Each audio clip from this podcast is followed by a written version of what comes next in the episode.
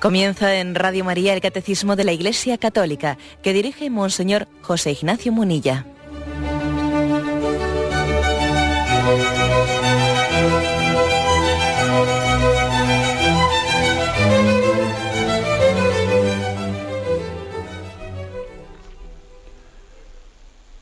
Cordial saludo a todos los oyentes de Radio María. Un día más, con la gracia del Señor, proseguimos el comentario del Catecismo de nuestra Madre la Iglesia. Dentro de la explicación del primer mandamiento, amarás a Dios sobre todas las cosas, habíamos comenzado el apartado que tiene como título Promesas y votos. Habíamos dedicado un programa al punto 2101, hoy queremos concluir con los dos puntos siguientes, 1102 y 1103. El voto, dice, esto está transcrito literalmente de un canon del Código de Derecho Canónico, el voto, es decir, la promesa deliberada y libre, hecha a Dios acerca de un bien posible y mejor, debe cumplirse por la virtud de la religión. El voto es un acto de devoción en el que el cristiano se consagra a Dios o le promete una obra buena por tanto, mediante el cumplimiento de sus votos, entrega a Dios lo que le ha prometido y consagrado. Por lo tanto, eh, dejamos aquí el punto 2102 que, que, estamos leyendo y luego continuaremos para dedicarnos ahora a hacer una explicación sobre esto primero. ¿no? Pero bueno, aquí se entiende por voto, eh, por promesa,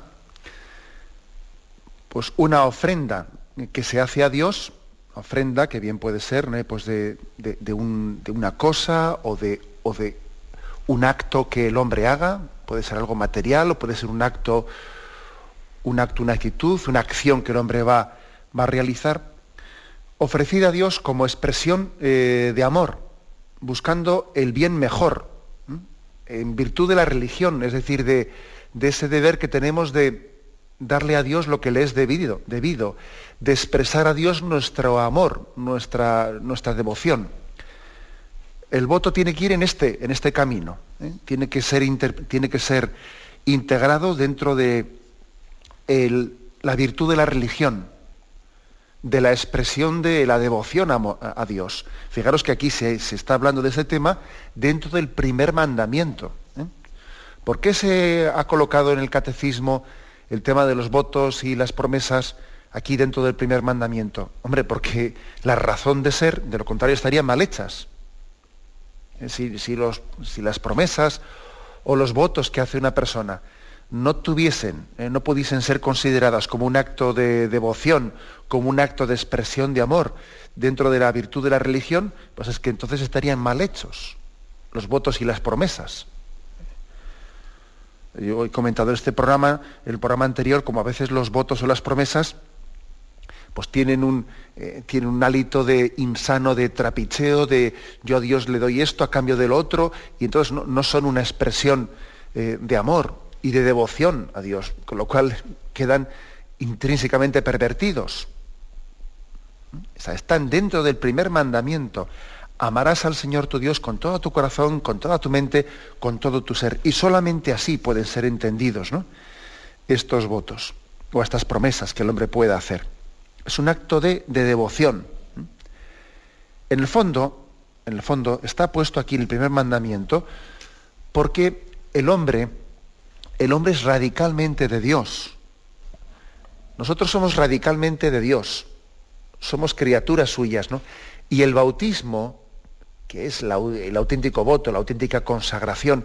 El bautismo lo que hace es eh, consagrarnos radicalmente a Dios. El bautismo es el voto o la promesa por antonomasia. ¿eh? El bautismo es un decir totus tus, todo tuyo, soy totalmente tuyo. ¿Qué tengo yo que no haya recibido? Si, si, todo, si todo es un don, todo es gracia, Todo lo que tengo, todo lo que soy, mis talentos, mi vida, todo es un don de Dios. Luego, el bautismo es el acto de, de amor y de entrega del hombre por el que se consagra plenamente a Dios y le dice, todo tuyo soy, todo tuyo soy. Como María se lo dijo a Dios, también nosotros eh, así también aprendemos a decirlo, ¿no? Todo tuyo soy. Somos de Dios, somos radicalmente de Dios. Pues bien, esto que, es así por el bautismo, que es así por el bautismo, puede, puede ser que pedagógicamente también nos convenga actualizarlo y hacer ciertos signos externos, ciertos signos que así lo visualicen y que así nos lo recuerden a nosotros mismos y que así susciten también ese deseo de que ese todo tuyo soy sea verdadero y no sea teórico.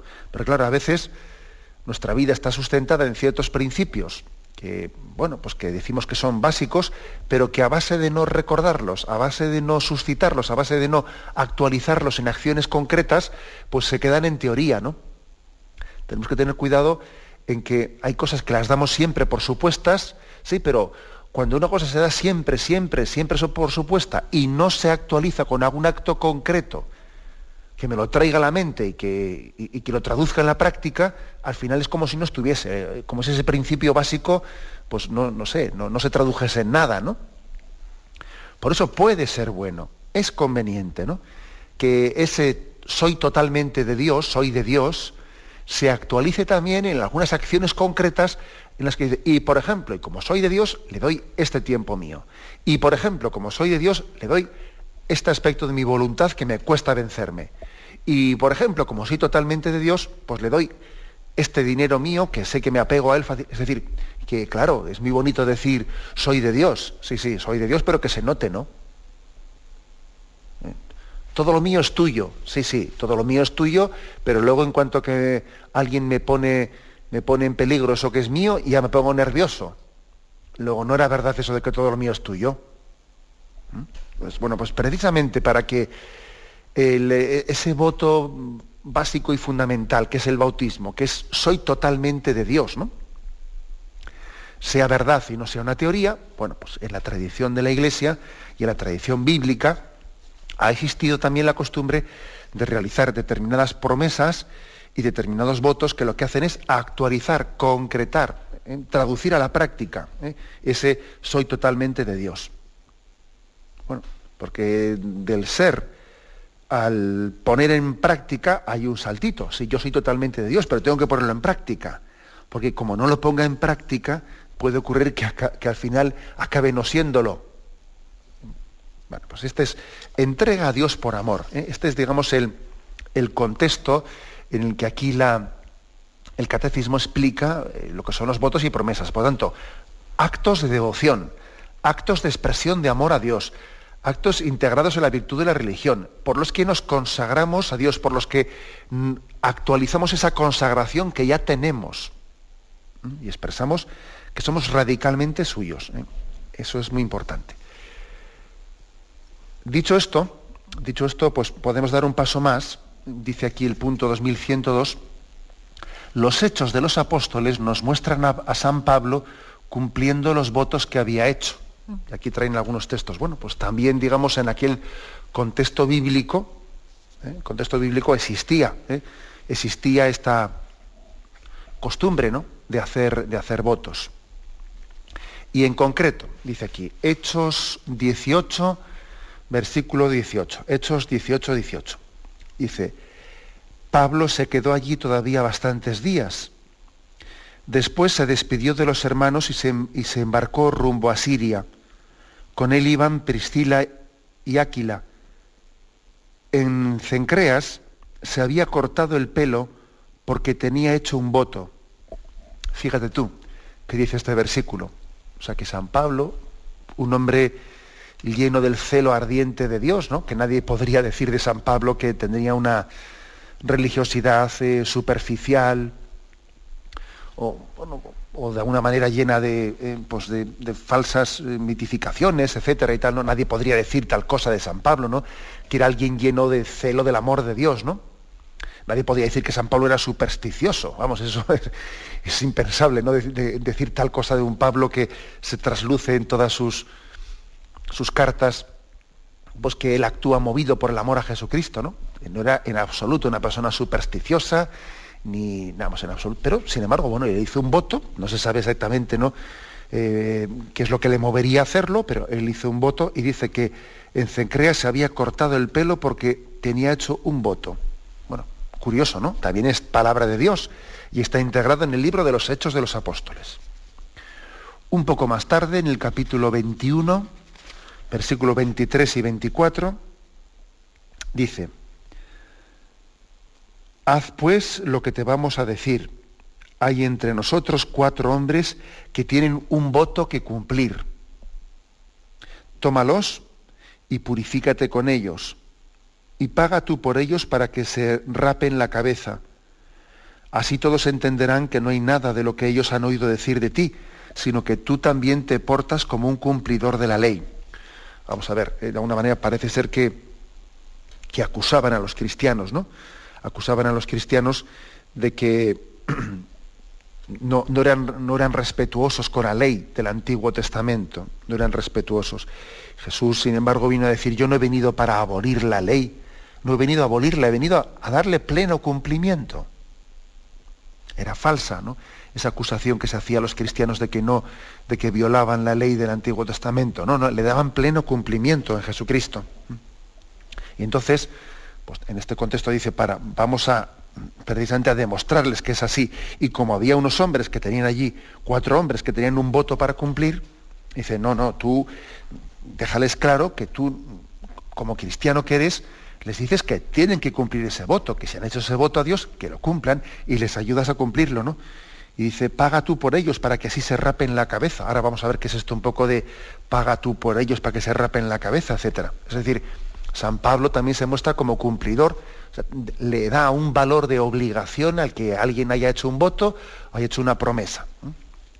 ¿Qué es esto de raparse la cabeza o etcétera? Bueno, esto se refiere, se refiere a una costumbre que viene en el Antiguo Testamento, que era una forma concreta de realizar unas promesas a Dios, que es lo que se llamaba lo que ser nazir o el nazireato. Eso lo tenéis en el, en el Antiguo Testamento, en el libro de los números. Bueno, pues igual que existe el orden de los penitentes, pues también existía una especie de forma, una especie de orden de los que han hecho un voto, como una forma institucionalizada de realizar unos votos o unas promesas a Dios. A eso se le llamaba el nazireato, ser nazir para Dios. ¿eh? Es una forma, era una forma como de consagrarse a Dios y de expresar que le he hecho un voto.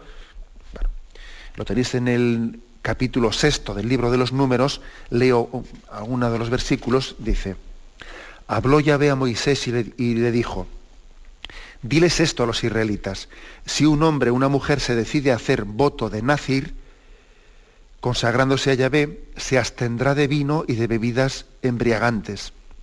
No beberá vinagre de vino ni de ni bebida embriagante, tampoco beberá ningún zumo de uvas, ni comerá uvas frescas o pasas. En todo el tiempo de su naciriato no tomará nada de lo que se obtiene de la vid, en todos los días de su voto de naciriato no pasará navaja por su cabeza, hasta cumplirse los días por los que se consagró a Yahvé.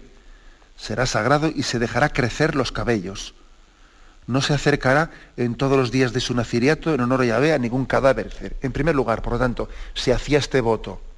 El voto de decir, no voy a beber vino ni alcohol y no me voy a cortar la cabellera, no me voy a arreglar. ¿eh? Y pasado un tiempo, pasado un tiempo, se presentaba ya esa ofrenda y entonces ese que había sido, que había hecho ese voto, ese nacir, se rapaba la cabellera a la entrada de la tienda del encuentro, tomaba, la, tomaba ese, ese cabello que había cortado y lo ofrecía al fuego y ardía, ¿no? Y ardía ese cabello como una ofrenda que él hacía a Dios. El sacerdote presentaba esta ofrenda delante de Yahvé esa persona pues había estado ese X tiempo sin beber y sin tomar alcohol o sin tomar determinados dulces, había dejado crecer su cabellera y ahora ese pelo era cortado, se rapaba el pelo y lo ofrecía a Yahvé. Y así concluía su, su promesa. Bueno, pues digamos, era, era esta, ¿eh? Era esta una, una, costumbre que existía en el Antiguo Testamento de hacer un voto a Dios. Era, podía ser, eh, nos puede llamar la atención, ¿eh? y bueno, llamar la atención.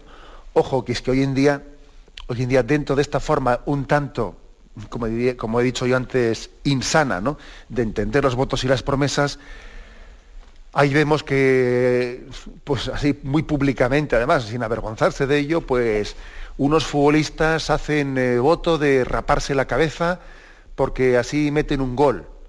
Y otros no sé qué. Bueno, esto lo, vemos en los medios de comunicación. Que se rapan la cabeza y así por un, por un gol que han metido o para poder meterlo, cosas de esas, ¿no? Bien, esto, por supuesto que esto comienza a pervertir el sentido del voto y de la promesa. Ahora, yo no soy quien para juzgar a nadie en persona, pero hablo más un poco del fenómeno globalmente, eh, globalmente considerado.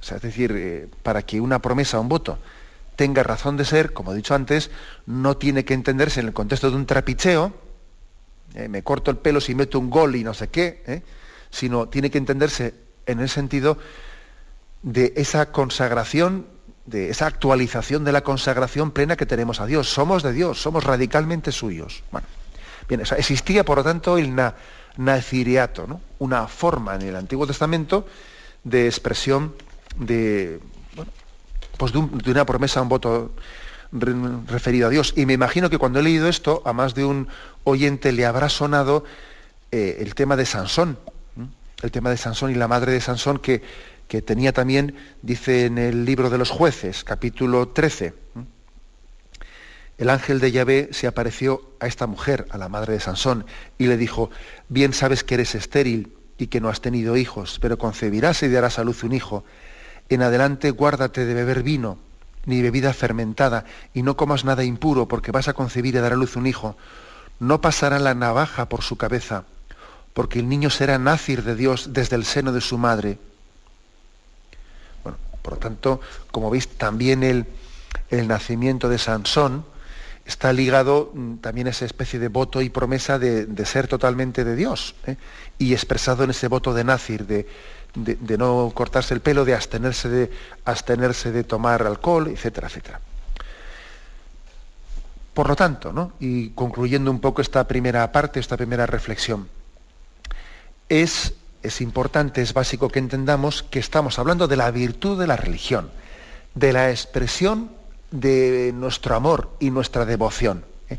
En este contexto es en el que la tradición de la Iglesia y con bases bíblicas, como veis, ¿eh? bases bíblicas en el Nuevo Testamento y en el Antiguo Testamento, pues nuestra tradición bíblica cristiana ha entendido que sí, que el hombre puede y debe en momentos concretos de su vida realizar ciertas promesas y ciertos votos, expresión de amor y también suscitación de ese amor. El amor se expresa ¿eh? en algunas promesas y votos y también estas promesas y votos suscitan el amor de Dios, porque nos están recordando que para nosotros Dios es lo primero. Amarás al Señor tu Dios con todo tu corazón, con todo tu ser, con toda tu alma. Tenemos un momento de reflexión y continuamos enseguida.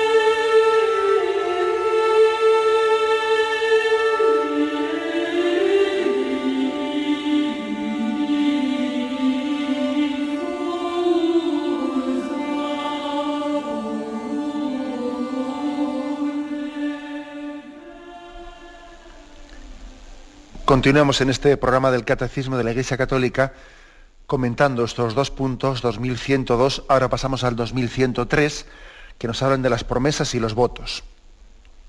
Dice este punto 2103. La Iglesia reconoce un valor ejemplar a los votos de practicar los consejos evangélicos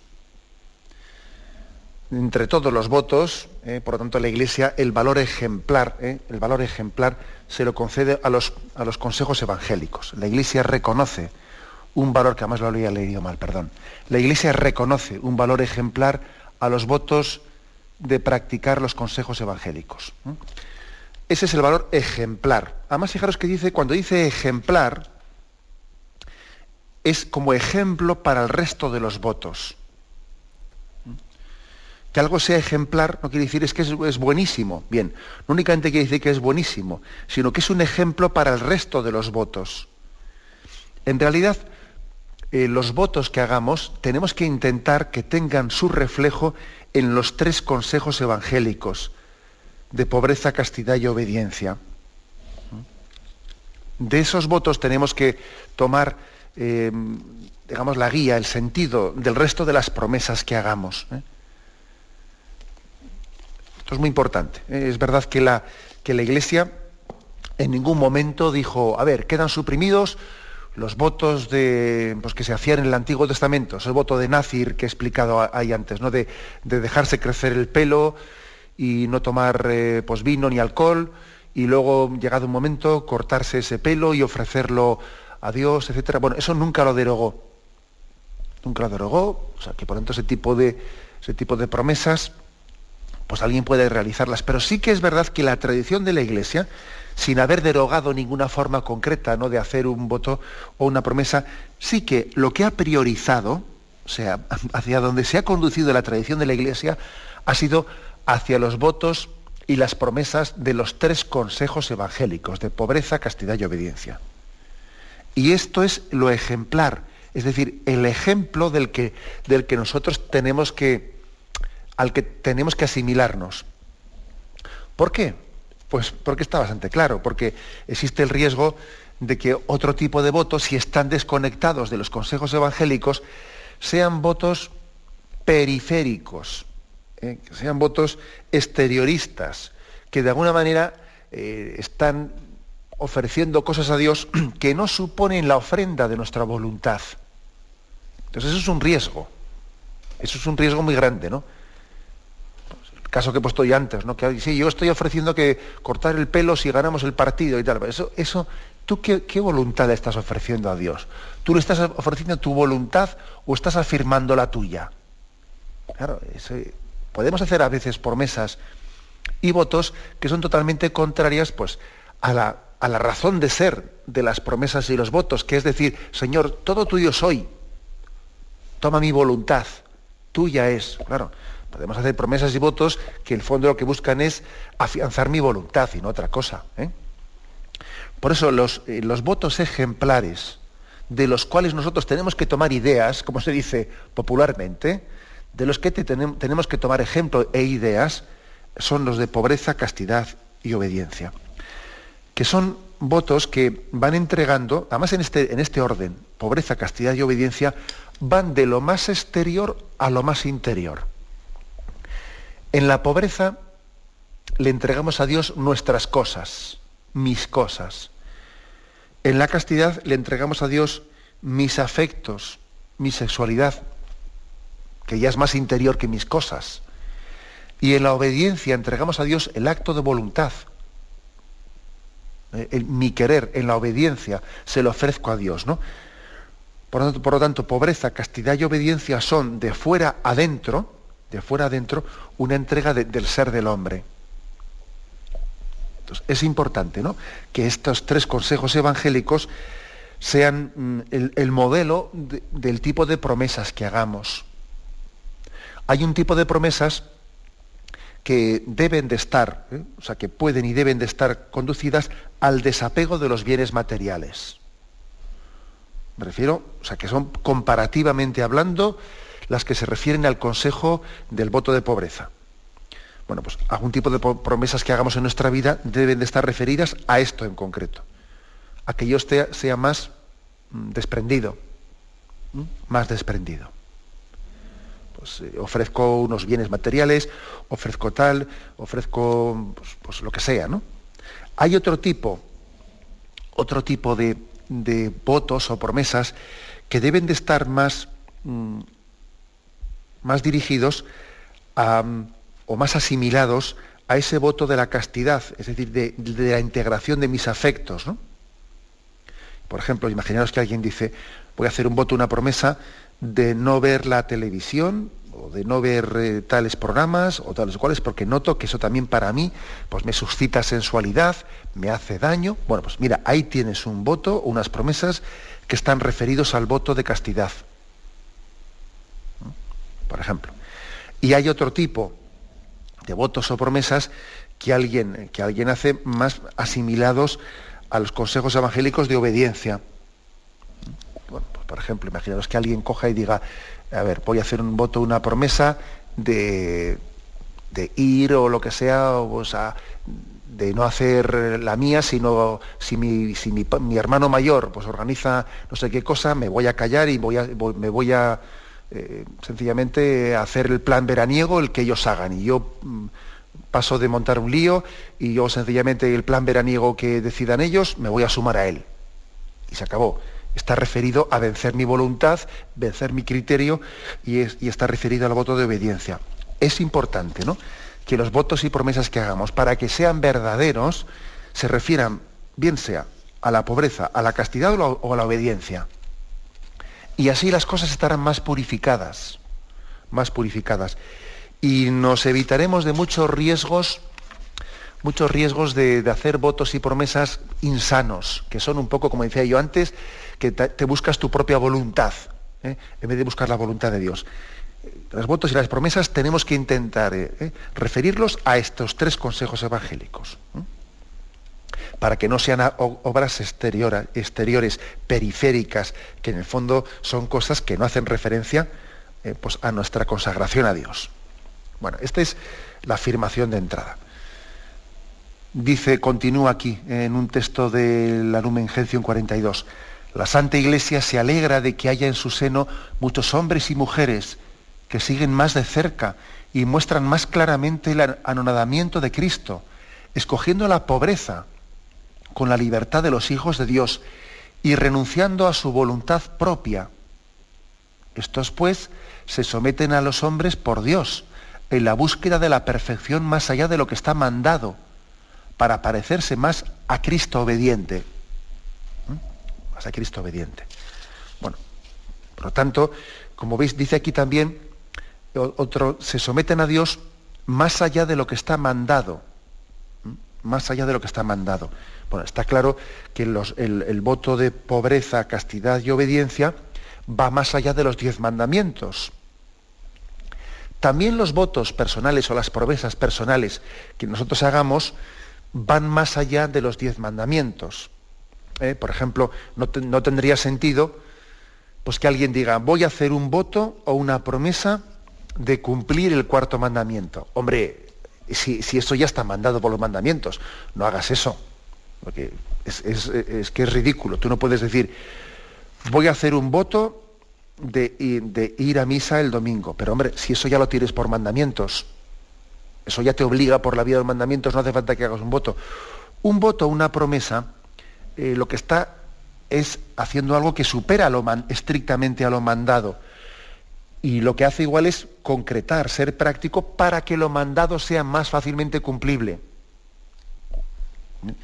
Por ejemplo, eh, más, que, más que, por ejemplo, decir, voy a hacer un voto de ir el domingo a misa. Bueno, sería más normal decir, voy a hacer un voto de que el sábado por la noche, para las 12, me retiro. Y en vez de estar hasta las 4 de la madrugada por ahí, voy a hacer este voto, que me retiro para las 12 de la noche. ¿Por qué? Porque este voto, esta promesa que haces, te permitirá cumplir el tercer mandamiento de ir a misa el domingo.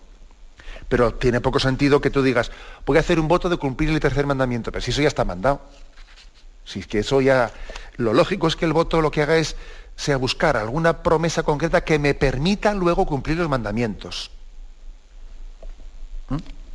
Por eso dice aquí que los votos superan a lo que está mandado, pero permiten cumplir lo mandado.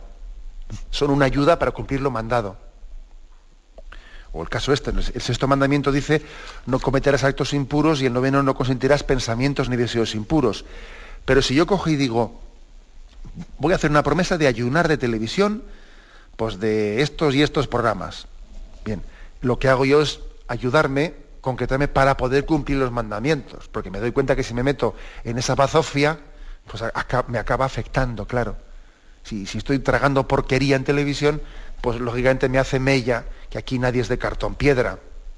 ¿Mm? Bueno, pues el voto, por lo tanto, eh, a imagen de los votos, de los tres votos religiosos de pobreza, castidad y obediencia, el voto supera lo mandado estrictamente por Dios, pero ayuda a poder vivir lo mandado. Esto también va en orden de aquello que explicamos en su día, de que los mandamientos son una cosa y otra cosa son los consejos evangélicos. Pero al final los consejos evangélicos te ayudan a cumplir los mandamientos. El que no vive los consejos evangélicos difícilmente cumplirá los mandamientos. Y me acuerdo que os puse ese, ese ejemplo del joven rico. El joven rico aparentemente cumplía los mandamientos. Todos esos mandamientos los he cumplido desde mi juventud, decía él, cuando Jesús le respondió a la pregunta, ¿qué tengo que hacer para ganar la vida eterna? Y le recordó los mandamientos. Sí, sí, parecía que los cumplía todos.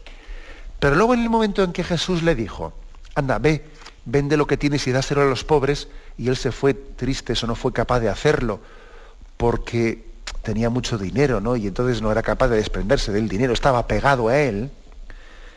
Se fue, claro, ¿qué pasa? Que el hecho de que él no fuese capaz de cumplir los consejos evangélicos también le hacía incapaz de vivir el primer mandamiento, amarás al Señor sobre todas las cosas. Porque vamos a ver, si, si amo al Señor sobre todas las cosas, tendré capacidad de desprenderme de los bienes materiales, ¿no? y si, si estoy apegado a ellos, no amo al Señor sobre todas las cosas. Quiero decir con esto que aunque una cosa sean el cumplimiento de los diez mandamientos mandados por Dios y otra cosa son los consejos, que no son mandamientos, sino son consejos evangélicos, al final los consejos evangélicos ayudan mucho a cumplir los mandamientos. Bueno, pues en este mismo orden de cosas, también las promesas y los votos, que están bien hechos, ¿eh? que, estén bien orientados, em, nos, tienen que, nos tienen que ayudar para cumplir los mandamientos. Por ejemplo, los dos, eh, los dos ejemplos que he puesto, ¿no? Hago promesa de retirarme los sábados a tal hora por la noche, porque así voy a poder cumplir el mandamiento de santificar las fiestas los domingos. O hago promesa o hago voto de, de ayunar de ese programa de televisión, porque así me voy a ayudar a mí mismo a poder cumplir el sexto y el noveno mandamiento de vivir en pureza. Bien, tenemos un momento de reflexión y continuamos enseguida.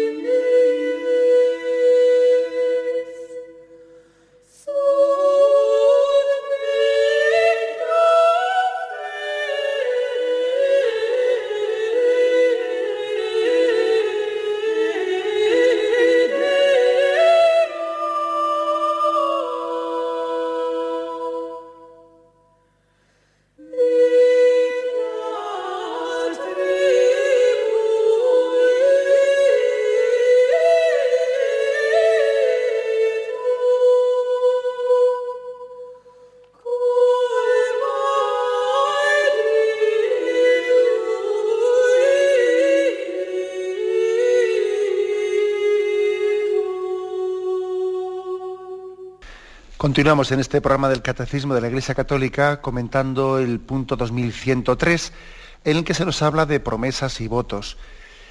En concreto, el último párrafo dice, en algunos casos la Iglesia puede, por razones proporcionadas, dispensar de los votos y las promesas. Y aquí se refiere, aquí dice los, los puntos concretos del Código de Derecho Canónico que habla de este tema. En algunos casos la Iglesia puede, por razones proporcionales, dispensar de los votos y las promesas. Vamos a ver, distingamos dos cosas. Una cosa es un voto público y otra cosa es un voto privado. Voto público es el voto que hace alguien que es recibido en nombre de la Iglesia. Profesa unos votos y la Iglesia los recibe como tales. ¿Mm? Y un voto privado es aquel que emite él ante Dios, él en su conciencia, sin que la Iglesia le dé un valor, eh, un reconocimiento ¿eh? a, ese, a ese voto, a esa promesa que ha hecho con Dios. Se distinguen pues voto público de voto privado. No, un, voto privado puede ser, también es privado aunque yo lo haga delante de diez amigos. ¿eh? Lo hago delante de diez amigos, pero claro, la Iglesia, digamos, no ha reconocido oficialmente, no le ha dado un rango a ese voto que yo hago. ¿eh? Bien, pues un voto público, un voto privado, ¿pueden ser dispensados? Sí, pueden ser dispensados. El voto público, para que sea dispensado, eh, puede, haber razones claves en la vida que lo pueden, eh, lo pueden así pedir y si uno, lo ha, si uno ha profesado un voto pues ante un instituto o una, eh, pues una congregación religiosa de derecho pontificio, pues tiene que ser el Papa el que lo dispense. Si, lo ha, si ese voto público lo ha profesado ante una institución de derecho diocesano, tiene que ser el obispo quien lo dispense. Bueno, eso se entiende. Los votos privados, los votos privados, si, si de alguna manera, fijaros, dice aquí punto 1197 del Código de Derecho Canónico, quien emitió un voto privado, o sea, que lo has emitido tú delante de Dios, ¿no? Puede conmutar la obra prometida por otra mejor o igualmente buena. O sea, alguien dice, bueno, pues yo hice un voto privado, yo puedo conmutarlo por otro voto que es todavía mejor que el anterior o, similar, bien, sí, tú mismo puedes hacerlo. Si se trata de conmutarlo por uno o dispensártelo o conmutarlo por uno inferior, debes, eh, entonces dice la Iglesia que no debes, no debes de hacerlo tú solo, porque eso lógicamente sería caer en un riesgo de subjetivismo, ¿no? Prometí a Dios tal cosa y pues, pues lo que digo ahí antes, ¿no? Le he prometido a Dios pues el retirarme pues, por la noche a tal hora, pero bueno, pues me, voy a autodispensar de lo que prometí porque veo que no, me apetece. No, pues no es correcto. Si tú ante Dios has hecho esa promesa, pues debes de recurrir también a, aunque fuese un voto privado, ¿eh? pero debes de recurrir pues a un sacerdote, a alguien que te, bueno, con el que disciernas si, eh, si esa supresión o, esa dispensa o esa conmutación eh, de ese voto privado pues es prudente y, por qué suspenderlo y por qué conmutarlo, etc. ¿eh? O sea que cuando uno ha hecho un voto privado y va a suplirlo por otro equivalente o superior, no hay problema. Pero si lo que voy a hacer es derogarlo o, rebajarlo, entonces lo que sí debo de consultarlo ante, ante un sacerdote, ante una persona que de alguna manera me, me preserve de estarme yo buscándome a mí mismo. Bueno, esto es un poco lo que dice, lo que dice la Iglesia, que creo que es también un poco de, sentido común. ¿no? Aquí, ¿alguna consideración más eh, a este respecto? Bueno, hay votos, hay votos que lo que hacen es ofrecer a Dios una acción, ¿eh? una acción, una plegaria, una peregrinación. Otros votos lo que hacen es ofrecerle a Dios pues, un objeto, pues, un dinero o, un desprendimiento de bienes materiales míos, ¿no? o otros son votos que son mixtos, que son parte de un ofrecimiento de una acción y parte del ofrecimiento de, pues de, una, de un objeto, de un dinero. Lo importante, fijaros bien, lo importante en todos ellos es entender que tenemos una, una obligación para con Dios, que como dice, como dice el refrán, lo prometido es deuda, o también dice el refrán, la nobleza obliga. O sea, que nada vale que yo diga una cosa y luego me arrepiento. No, no, o sea, vamos a ver, si yo he prometido a Dios una cosa, mientras que no hay un discernimiento eh, seriamente hecho ¿eh? y que alguien te haya ayudado también a, avalártelo, no que tú yo lo digo y yo me lo como y yo me lo, me lo guiso, ¿no? Pues debes, debes de sentirte obligado en conciencia. ¿Eh? Por ejemplo, ¿eh? si alguien uno dice, mira, si me toca la lotería, ¿eh? algunos hacen ese tipo de cosas, ¿no? Pues ven, ven una necesidad, un tal o un cual, y ven que alguien está en necesidad y dicen, mira, si me toca la lotería, te prometo, le prometo a Dios que, que te voy a que te voy a ayudar, tal, tal. Luego le toca la lotería y qué? Y no la ayuda, ¿no? Bueno, pues esa, esa persona está pecando ante Dios Está pecando porque, porque ha prometido una cosa que luego no ha cumplido. Fíjate, curiosamente, esa persona ante las autoridades civiles no está cometiendo ningún delito, porque le había prometido, ¿no? Le había prometido a esa persona, delante de Dios, le había prometido que le iba eh, a ayudar si le tocaba la lotería y no la ha cumplido. ¿Eso es un delito? No. Los jueces dirán, oye, pues él no tenía ninguna obligación contractual civil lo dijo y se desdice y se acabó. Pero ante Dios sí tiene, sí tiene obligación, porque Él le, había prometido tal cosa. Luego, lo prometido es deuda, es, es verdad. Lo prometido se puede llegar a convertir en un deber de justicia ante Dios, aunque no sea ante los hombres, aunque no sea ante los tribunales humanos. El refrán ese, lo prometido es deuda, sí tiene una base cristiana. Sí tiene una base cristiana. ¿eh? Eh, esa nobleza obliga. Por lo tanto, tenemos que, caer en cuenta de este principio. ¿no?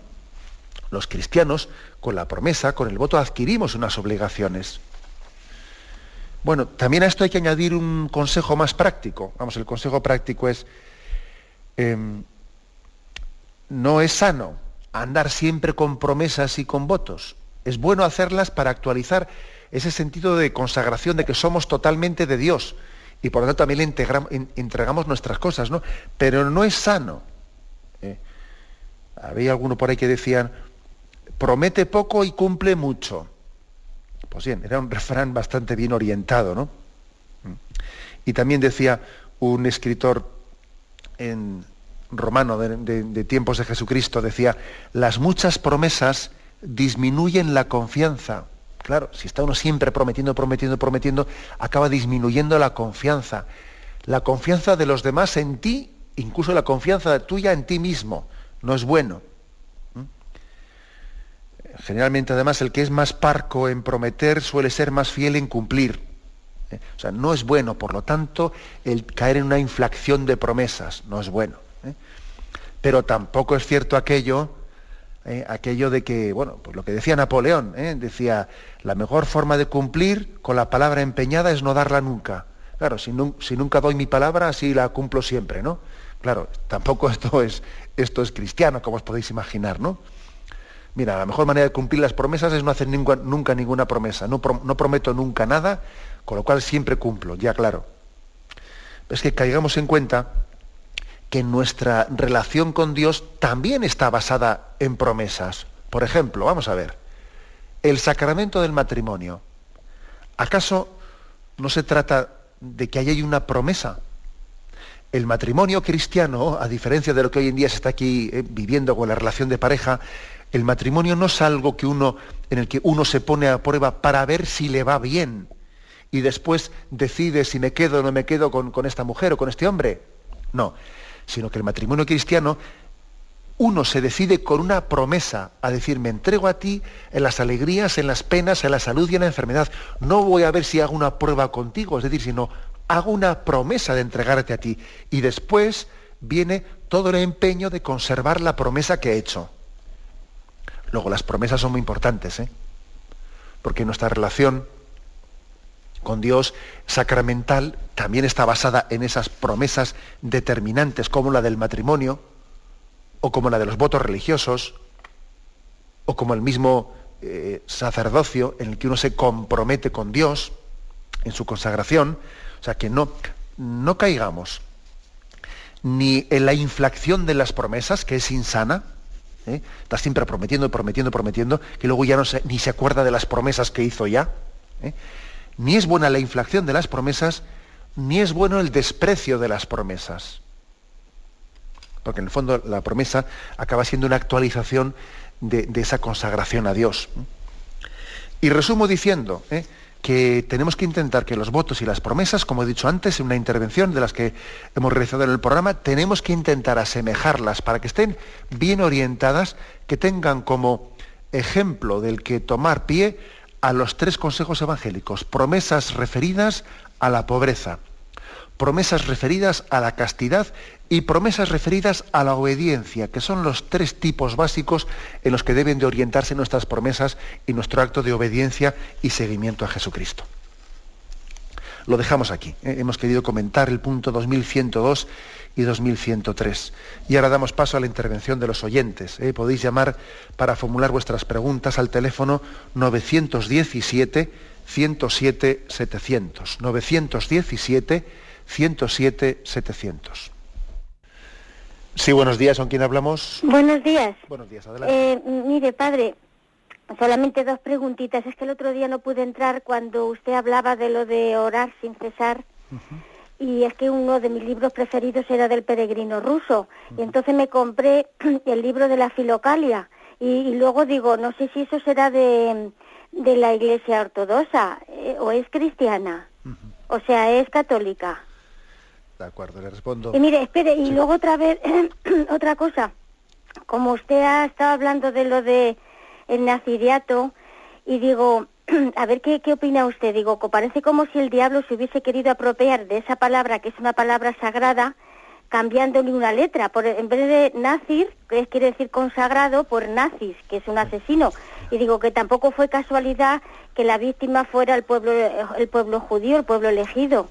Y digo, no sé qué, a lo mejor es que se me ha ocurrido cuando usted estaba hablando, digo, no sé si eso será una idea muy descabellada.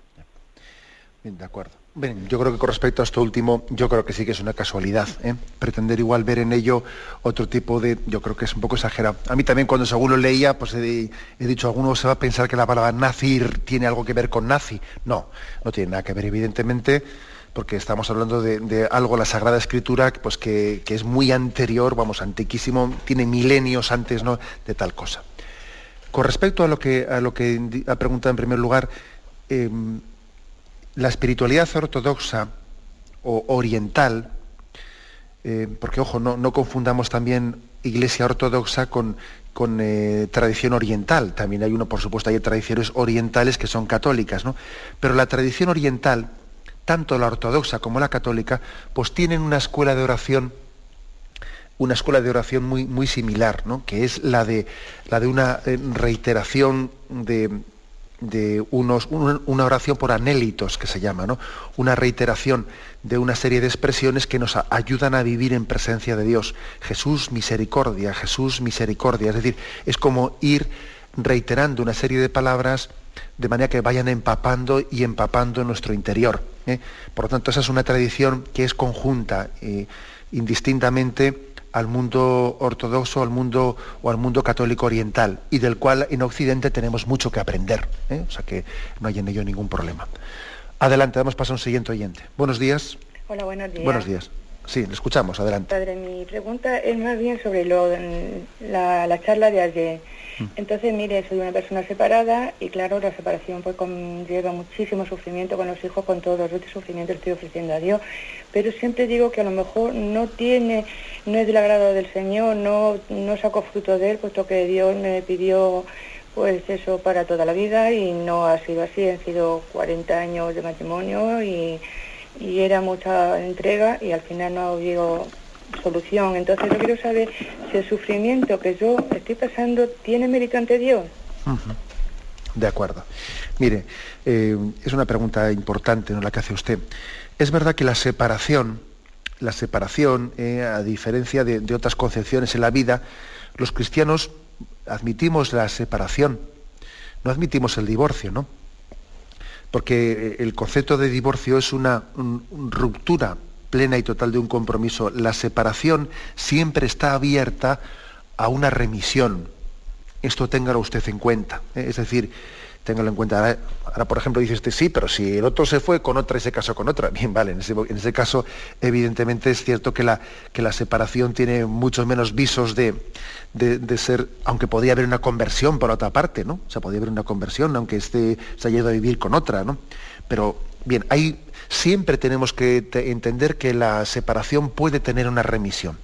Ahora, mientras tanto, por supuesto que ese sufrimiento de usted eh, es redentor y es santificador, porque es que, en el fondo, eh, lo que nos santifica es abrazar la cruz, es aceptar la cruz. Entonces, bueno, pues usted abraza esa cruz, al mismo tiempo queda abierta también a que el Señor podría eh, pues, hacernos caminar y dar más pasos para que, para que hubiese esa remisión y esa capacidad de, restauración y de restañar, ¿no? Yo creo que sí, eh, por supuesto, ¿no? que ese, sufrimiento de su vida es redentor. Y también, además, para que eso sea así, ¿eh? es importante que usted esté abierta en esperanza a que Dios pueda hacer milagros. Porque es que el pecado del hombre no es capaz de ahogar la misericordia y la capacidad de Dios de, hacernos nuevos. ¿eh? Luego usted abrace, abrace, su cruz y al mismo tiempo confíe ¿no? en esperanza en lo que Dios tenga, tenga designado. Adelante, vamos a un siguiente oyente. Buenos días. Buenos días. Buenos días. Soy Matilde. Primero le doy gracias al Señor siempre por este programa. Mire, mm, al escuchar hoy sobre los votos. Yo mm, de joven quise ser religiosa, no pude por salud. Después me casé ya mayor, estaba 20 años casada y ahora cuando falleció mi marido hace año y medio, pues mm, en ese mismo momento le ofrecí mi vida al Señor, que quiere decir que mm, como una consagración de, los consejos evangélicos. Eh, trato de vivirlo, pero hay, he leído eh, he leído en San Pablo, ¿no? Mm, en, lo que voy leyendo, ¿no? He leído en San Pablo mm, la consagración de viudas, ¿no? Eh, y, digo, mm, ¿hay, ¿hay alguna consagración de viuda especial por, eh, a nivel de obispo, de obispo vamos? Bien, eh, existe lo que se llama la consagración de las vírgenes consagradas, pero bueno, eh, eso no es estrictamente de viuda, sino, que puede ser una persona soltera, evidentemente, ¿no? Yo creo, yo creo que, bueno, pues que vista también la historia de su vida, pues hay una, pues una aceptación de las situaciones, ¿no? Pues eh, también la salud a usted le hizo aceptar, ¿no? Esa situación de, no conveniencia o no prudencia o, no, o imposibilidad de de aceptar los votos de la vida religiosa. El Señor le, condujo al matrimonio. También usted acepta su viudedad. ¿eh? En esa aceptación de esa viudedad hay también una búsqueda de la voluntad de Dios.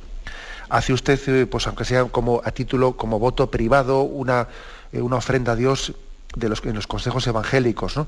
Bueno, bendito sea Dios. Yo creo que, yo creo que lo lógico es que el camino sea ese sin necesidad de pasar a una especie de votos públicos, ¿sabe? Eh, yo creo que lo lógico sería pues que ahí donde está usted permanezca. ¿eh? Mm, parece que haría falta como una luz muy especial para pasar, para pasar unos votos públicos, ¿no? Pues porque suponen mucho más tiempo, discernimiento. También la edad, evidentemente, condiciona pues para pasar a unos votos públicos porque supone también entrar en determinadas instituciones, formas de formación, etc. Lo lógico sería que la historia de su vida uno permaneciese en, esos, en esa especie de votos privados que ha hecho usted eh, para con Dios. Bien, aunque sea muy brevemente, damos paso a una última llamada. Buenos días. Hola, buenos días. Buenos días. Mire, yo quería hacerle una pregunta. Siendo estudiante, eh, hablando de las promesas, recuerdo que debí pensar si, que si no me sacaban a clase o algo así, que rezaba un rosario. Y si no lo cumplía, al día siguiente doble y así. Y luego resulta que no lo recé y, luego cuando ya he querido cumplirlo, pues imposible. ¿Qué me dice? Bien, si, resulta que dice usted la promesa de que al día siguiente doble, imagínese para ahora cuánto tiene acumulado.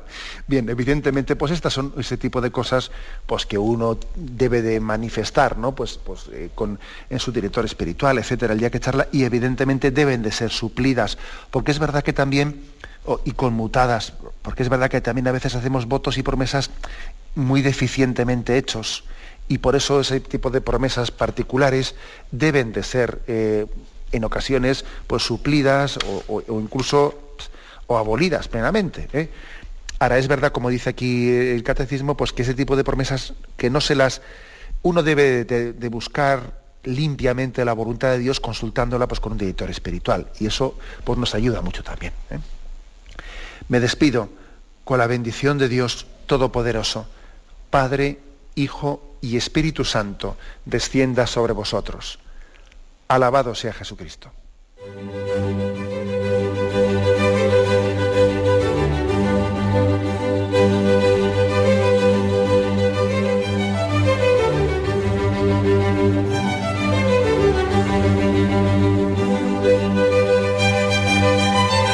Han escuchado en Radio María el Catecismo de la Iglesia Católica que dirige Monseñor José Ignacio Munilla.